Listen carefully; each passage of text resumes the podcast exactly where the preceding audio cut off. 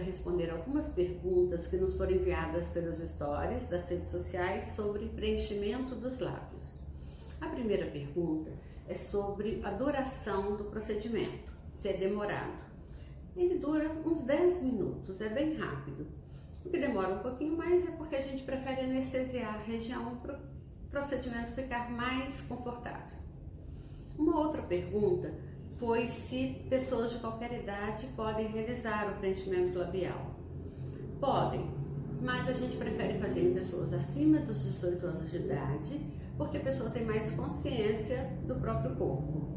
De qualquer maneira, o produto que usamos é o ácido hialurônico, que não é definitivo e por isso bastante seguro.